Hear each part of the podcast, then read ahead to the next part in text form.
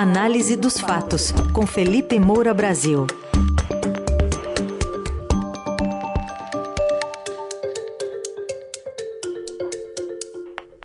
Felipe Moura Brasil já conosco. Tudo bem, Felipe? Bom dia.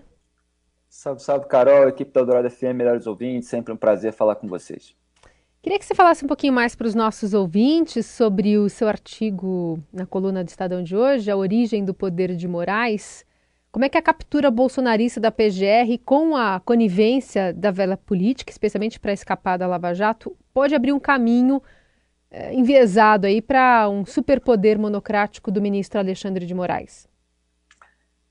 Pois é, Carol, eu começo o artigo falando dessa reação aos atos golpistas de 8 de janeiro, de como ela uniu as lideranças dos três poderes que foram atacados por reacionários aloprados e exibicionistas, né? pessoas ali dispostas não só a cometer crimes publicamente, mas também a divulgar as imagens deles, é, como fizeram ali durante a invasão e depredação dos prédios do Congresso, é, do Palácio do Planalto e do STF. Eu faço uma comparação com os autores de crimes de corrupção, lavagem de dinheiro e peculato, que geralmente não são tão imbecis. Né? Eles subornam, são subornados ou desviam recursos públicos longe das câmeras e depois lavam esse dinheiro. E aí o detalhe e mostra justamente que a falta de confissões e imagens desses crimes, somada ao poder político e econômico é, dos agentes usualmente investigados, abre um vasto flanco de defesa jurídica, de blindagem dos alvos por autoridades complacentes e de sequestro da narrativa no debate público. Aliás, só um parênteses, é, esse sequestro da narrativa foi inclusive citado pelo ministro Luiz Roberto Barroso durante um dos julgamentos em caso da Lava Jato no Supremo Tribunal Federal, quando ele votou contra a suspeição é, do então juiz de primeira instância, Sérgio Moro. Mas voltando ao artigo, Jair Bolsonaro aloprou durante anos no Poder Executivo é, sobre as omissões é, de um Congresso satisfeito com o orçamento secreto, que são as emendas de relator bilionárias que os parlamentares pegaram para levar para o seu reduto eleitoral sem nenhuma é, transparência, e a omissão, é, repetindo aqui, do Procurador-Geral da República, Augusto Aras, um procurador pró-sistema. Quando eu falo em sistema, eu me refiro ao conjunto de lideranças apodrecidas é, justamente dos três poderes, de instituições, de órgãos de fiscalização e controle. É, e, obviamente, a imagem mais propícia que a gente tem do sistema é a velha política, é essa gente encalacrada com a justiça, pelo menos até pouco tempo atrás, em razão de toda a sua sujeira. E o Augusto Aras foi escolhido pelo então presidente Bolsonaro em meio à investigação de seu filho Flávio. Vamos lembrar que Flávio Bolsonaro foi denunciado pelo Ministério Público do Rio de Janeiro. Aliás, hoje preciso falar sobre isso, MP do Rio de Janeiro, é, por desvios em gabinetes, né? É, como chefe de uma organização criminosa que desviou mais de 6 milhões de reais naquele esquema mal chamado de rachadinha, um rachadão, é um esquema criminoso milionário. Né? É, depois a sujeira foi barrida para debaixo do tapete por meio daquelas é, medidas tradicionais, né? Assim como aconteceu com Lula, você quebra, é, você anula a quebra de sigilo, anula a prova, no caso do Flávio, né? É, e vai apontando questões processuais, é, alegadas irregularidades, e vai fazendo o caso voltar a estaca zero. É, o Augusto Aras agradou tanto ao sistema com a extinção da Lava Jato que ele foi reconduzido ao cargo é, pelo Senado Federal com aval do PT, com aval de muita gente da esquerda aí que fica indignada é, com a falta de atitude do Aras contra o Jair Bolsonaro. Por quê? Porque a complacência é, do PGR com o bolsonarismo foi muito além desses casos é, de investigação de peculato. Porque é disso que se trata, né? Quando você faz aquele esquema de funcionários fantasmas. Então, o STF aproveitou para contornar a PGR nos inquéritos relatados pelo Alexandre de Moraes, um dos quais, inclusive, e esse é um dos pontos do artigo, os abusos de todos os lados, foi usado para suspender apurações da Receita Federal que atingiram ministros da própria corte, pessoas próximas ali deles, Gilmar Mendes, Dias Toffoli, né, familiares. Então, é, tudo assim foi muito providencial a diversos setores é, desse conjunto de lideranças. E até botei a curiosidade ali que o relator Moraes, naquela ocasião, criticou a Receita por ter utilizado notícias na imprensa na investigação de supostos atos ilícitos de agentes públicos com prerrogativa de foro. Mas aí tempos depois, né, há pouco tempo, ele mesmo determinou a operação de busca e apreensão, toda uma devassa, com base da imprensa, em endereços de agentes privados sem foro no Supremo. Né, que foi aquele caso dos empresários bolsonaristas que falaram de golpe em conversas privadas de grupo de WhatsApp. É, falar de golpe, obviamente, é coisa é, de gente é, de quinta categoria. Agora, falar em conversas privadas no WhatsApp sem uma ação correspondente no mundo real é, não pode ser considerado diretamente um crime, nenhum motivo para busca e apreensão ou é, uma devassa em contas, etc. É, foi a decisão mais criticada do Moraes é, até aqui. É claro que a gente precisa sempre analisar caso a caso, justamente para sair desse binarismo que tomou conta do debate público. É, e, obviamente, a delinquência bolsonarista que precisa ser punida. A questão é você saber quais que precisam ser punidos e como, quais são os métodos corretos para que isso seja feito.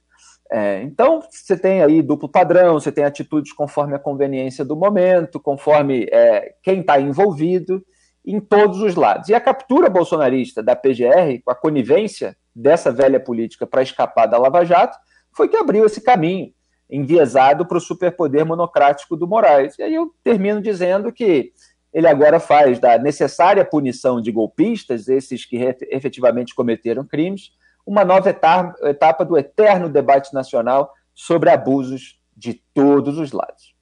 Você deu a deixa aí sobre a PGR lá no Rio de Janeiro. Queria te ouvir sobre a escolha, né, a recondução de Luciano Matos pelo governador Cláudio Castro, segundo colocado na eleição para a chefia do MP do Rio, e provocou inclusive uma movimentação, né, um repúdio ali por parte é, de alguns promotores que estão pedindo a exoneração né, depois dessa decisão de Castro. exatamente, esse é um caso, olha, eu ainda vou precisar escrever muito a respeito disso, porque é, é constrangedor que o país é, passe por tantas situações similares é, sem que haja qualquer tipo de mecanismo para evitar isso. Quer dizer, um grupo tem uma sujeira, o outro tem outra e tal, e aí eles vão se juntando, vão escolhendo aqueles que atuam pela suposta pacificação geral, para que ninguém, obviamente, fique mais encalacrado com a justiça. Então, assim, o Cláudio Castro, governador atual do Rio de Janeiro, ele deixou de nomear uma mulher, a Leila Costa, que foi a mais votada da lista tríplice da categoria. Quer dizer, no Ministério Público, tanto estadual quanto federal, você tem uma eleição interna para escolher três nomes que são indicados, no caso estadual para o governador, no caso federal para o presidente da República. E é, a autoridade eleita escolhe é, um desses nomes ou outro nome, porque não tem uma, uma lei que obrigue a, a escolha. É, mas você tem uma tradição de se escolher é, o primeiro colocado. O Jair Bolsonaro, na esfera federal, quebrou essa tradição é, é, escolhendo alguém que estava fora da lista tríplice, que foi o caso do Augusto Ares. Agora o Cláudio Castro quebra a tradição do Rio de Janeiro, escolhendo o segundo colocado, quer dizer, o derrotado. O Luciano Matos era o PGJ, né, que é o equivalente da PGR é, é, no nível estadual, portanto, chefe não do Ministério Público Federal, mas do Ministério Público do Rio de Janeiro. É, o Luciano Matos, portanto, foi derrotado na lista tríplice. É, é, nessa eleição interna do MP, é, para sua recondução, o que é algo absolutamente inédito. Geralmente, o, o, aqueles que estão no cargo ficam em primeiro lugar, mas ele perdeu. E não faltam razões para ele ter perdido. O Luciano Matos extinguiu o GAEC. Então, assim como o Aras extinguiu a Lava Jato, o Matos extinguiu o grupo anticorrupção é, que investigou, por exemplo, o Flávio Bolsonaro.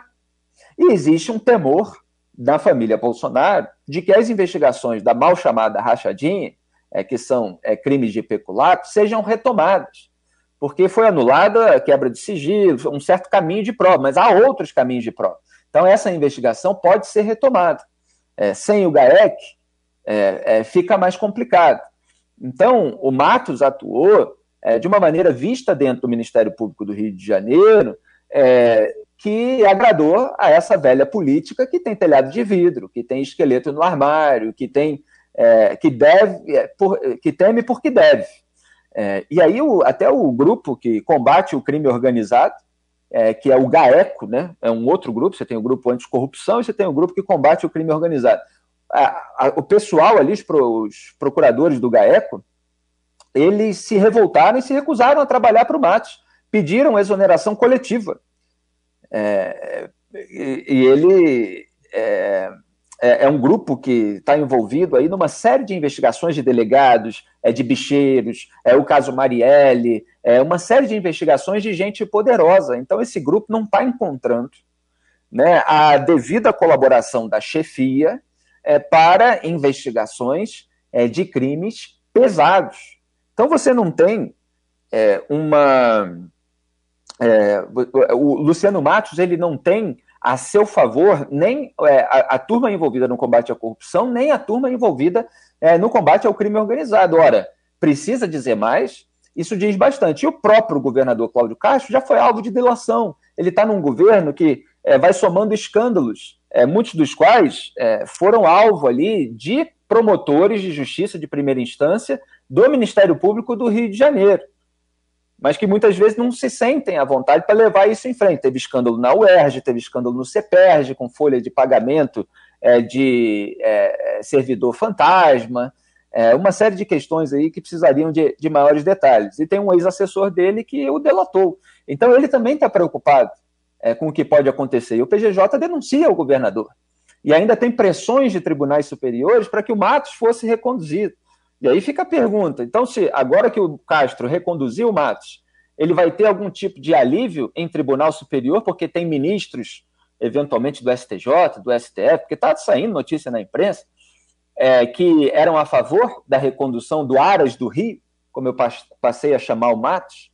Então, assim, é, é lamentável que é, o Brasil seja esse país onde as escolhas vão sendo pautadas, as escolhas é, de membros de tribunais e de órgãos de fiscalização e controle, por um tremendo medo de cadeia.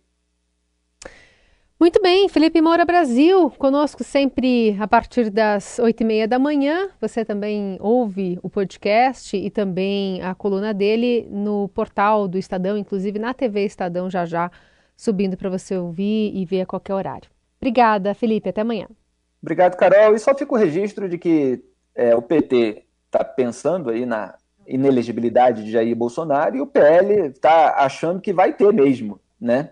é, porque há 15 ações é, em tramitação no Tribunal Superior Eleitoral, é, tem um monte delas nas mãos do ministro Benedito Gonçalves, que é mais é, incisivo, que é mais linha dura, mais alinhado com Alexandre de Moraes, e até, me parece, novembro desse ano, elas ficam é, com o Benedito Gonçalves. Depois vão para o Raul Araújo, que é um cara mais é, alinhado àquilo que o bolsonarismo espera. Então, ele, tem gente ali que está correndo para resolver tudo nos casos envolvendo Jair Bolsonaro, juntar com esses episódios recentes, casos de fake news, aí vai até o golpe, etc., para declarar o Bolsonaro inelegível até novembro. Vamos ver o que vai acontecer, ainda vai dar muito pano para manga. Até amanhã, um grande abraço, tchau. Até.